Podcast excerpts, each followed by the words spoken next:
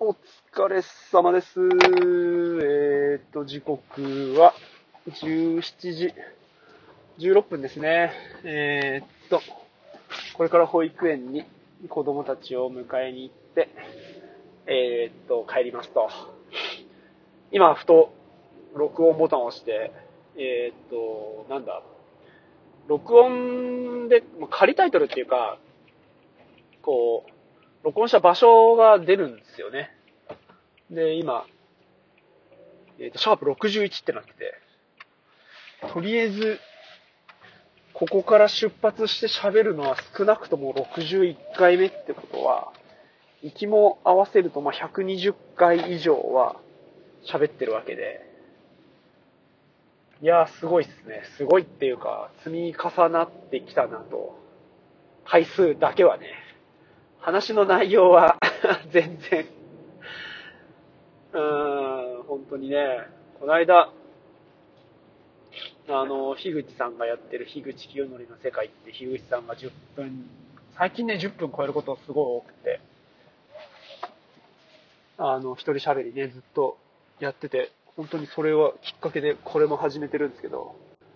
いやー、樋口さんはね、いつも、その気づきっていうかね、なんでそんなに、まあだから、うん、違うな、同じもの見てる、は同じものっていうか、見てる世界は、こう、同じ地球上の何かなんでしょうけど、見えてる解像度っていうかね、うん、何から何まで、まあみんな違うんでしょうけど、でしかもそれを見て、えーっと、まあ認知覚して、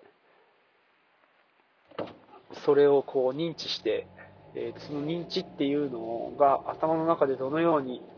処理されるかっていう部分が全然違うんでしょうね。まあ、集まるとここ脳みその差っていう感じになるのかなと思うんですけど、感覚器官の差っていうのもあるのかもしれないですけどね、樋口さん、音響のこととかやってたから、やっぱ耳から入るそういう情報とかっていうのに関してすごくアンテナ感度高いでしょうし、うん、視覚とか、そういう五感、うん、みたいな部分の違いもあるでしょうし、脳が違うからそれが違うのか、そういう五感が違うのかから脳が違うのか、まあ、そもそもそれ以外のことっていうのも身体的なものもあるでしょうし、うんね、そういう部分で いろいろなことが違うんでしょうね。脳みそ、まあ、うん。ね、だからそう考えると、本当一人として同じ人いないとか、えーっと、今、この一瞬と同じ時はもうないっていうのとか、まだ時っていうのに関しては、うんある程度その概念っていうか、時間が流れてるっていう、こう、ここに時間っていうものを設定したからそれがあたかも流れているかのように感じるんでしょうけど、だからそれをこう、時とするのか、あなんて言うんだろうな。例えば、えっ、と、日が昇って日が暮れるっていう出来事としても捉えることができると思うんですよね。それがだから時なのか、時ではなく、えっ、と、回数、1回2回とかっていう言い方もできるでしょうし、回数となると、それは時ではないんですよね。うん。だからそこに、こう、何かを分かるためにとか、うん、なんだっけかな、古典ラジオで言ってたのは、やっぱ産業革命の時に時間っていう概念が、えっ、と、自分たちの体から離れていったみたいな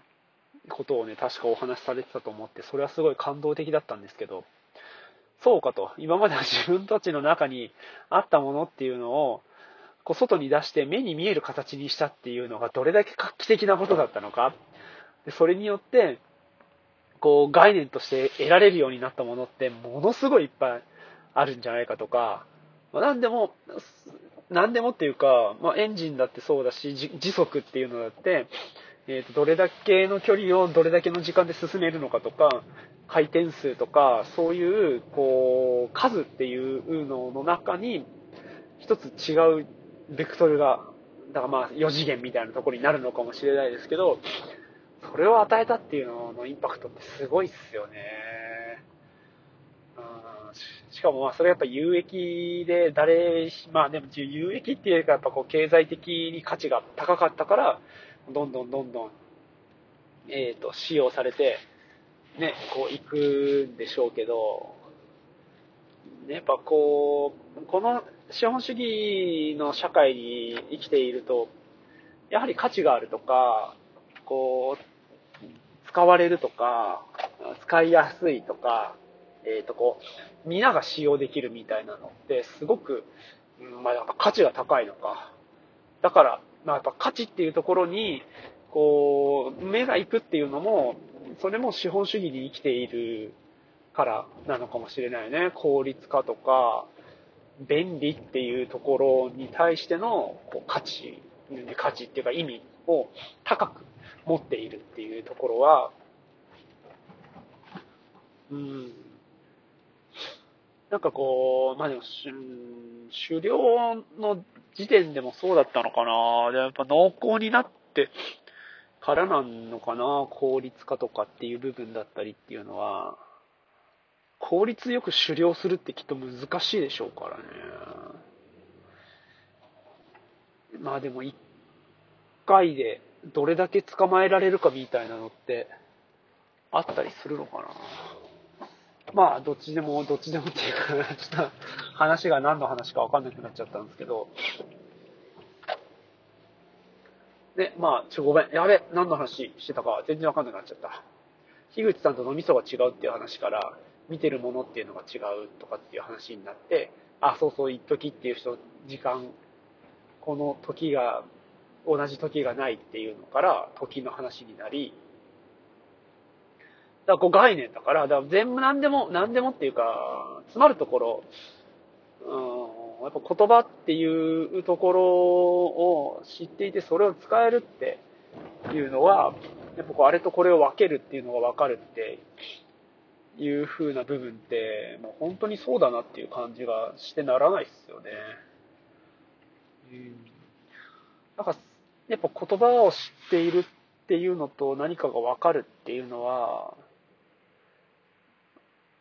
分けられるものっていうのが増えるっていう風なことにはなるんだろうな。じゃあ果たして一回わ、一体分かっているっていうのはどういう状態で何なのかっていうことをもうなんか超相対性理論でなんか喋ってた気もするけど、うん、でもそういうのこう、わからない、わからないから考えるのか、わかりたいから考えるのか、そもそも、わかる、まあでもやっぱそう、わかるっていうことに対してのアプローチなのか、うん、考えるっていうことがしたいのか、うん分かり、分かるっていうところを目的にしているわけではないけど考えたいとか、こうやって喋ってるのも、うん、価値があるっていうのは、経済的にとかじゃなくて、僕にとっての価値っていうところは僕が決める価値なわけで、誰にとっての価値でもない、うん誰かと誰かが分かり合うための分かるとかっていうものではない分かるっていう部分を求めているっていうふうに考えると、うん、なんだろうな。やっぱ共有するところとそうじゃないところっていうのが分かれたり、でも、こう、誰かの個人的な分かるっていうのが、えっ、ー、と、いつ他の誰かの分かるっていうところに対して価値を発揮するかっていうのは誰も分からない。うん。そうすると、やっぱ無駄なことはないみたいなところに行き着いてしまってるけど、なんかちょっとそれとも違う気もするし、うーん。なんか、生きているっていうところと、あとはなんかその、何に興味関心を持つのかっていうところはすごく興味があって、関心を持つって面白いとかって何なんでしょうね。脳のどういうところがこう、いても立ってもいられなくするというか、体を動かすほどの何かっていう部分になっていくのかなって思ってならないっすね。